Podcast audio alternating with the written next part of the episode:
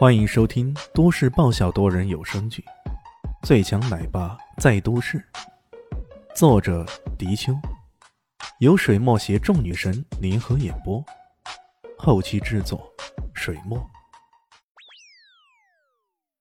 第六百五十一集，李现嘴角边上露出一丝冷嘲：“敢在死神殿的人面前耍这种花样，这家伙简直活得不耐烦了。”这时候，钱都宝又问道：“这这说明什么？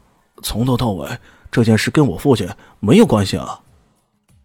伊西斯冷笑：“没有关系？哼，放心，关系很快就来了。”他继续说道：“那位黑客以为自己可以做到瞒天过海、天衣无缝，可万万没想到，我们组织的黑客水平……”也是一流的。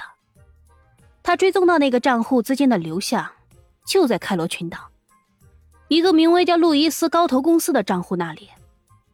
一个皮包公司会拥有那么多的资金，这不是很奇怪吗？当然了，我们不得不佩服钱先生，他还是挺沉得住气的。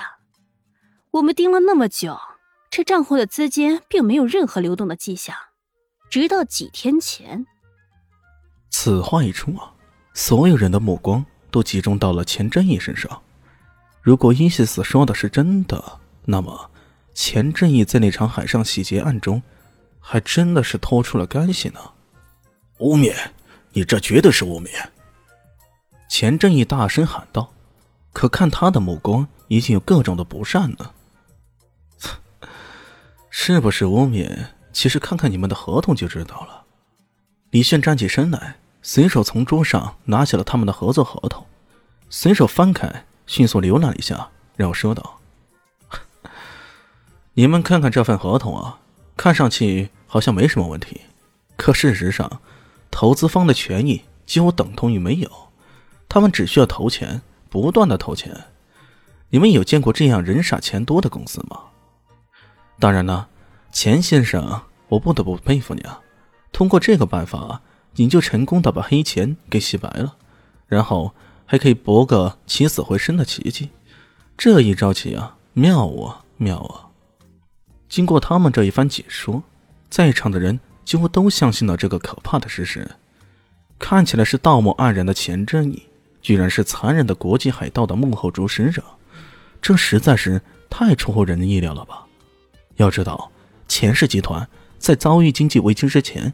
钱正义历年以来都是明珠市慈善个人的杰出代表，可现在他居然……很多人心头都不禁为之一寒呢。很好，很好，现在的年轻人可真是了不得。钱正义脸色一阵青一阵白之后，终于恢复正常，他鼓着掌说道。你这分析的非常透彻，花的心思挺多的，我猜应该是有利可图吧。啊，也差不多，只是这一趟生意下来可以赚个七十亿而已。李炫嘿嘿笑道，其他人听了不禁倒吸口冷气呀，随后在心中暗骂这家伙在装逼，足足七十亿啊，你还来了句而已。是黄玉书请你来的。钱正义目光炯炯，闪烁着冷酷的光芒。哈哈，恭喜你又答对了。当然了，你可能会在想，早知道当初就应该把这家伙给干掉。然而没用的，因为那次游艇之劫中啊，我也是受害者，我不可能自己吃了哑巴亏而不管不顾的。死神大人。何曾吃过那么一次半次亏来着呀？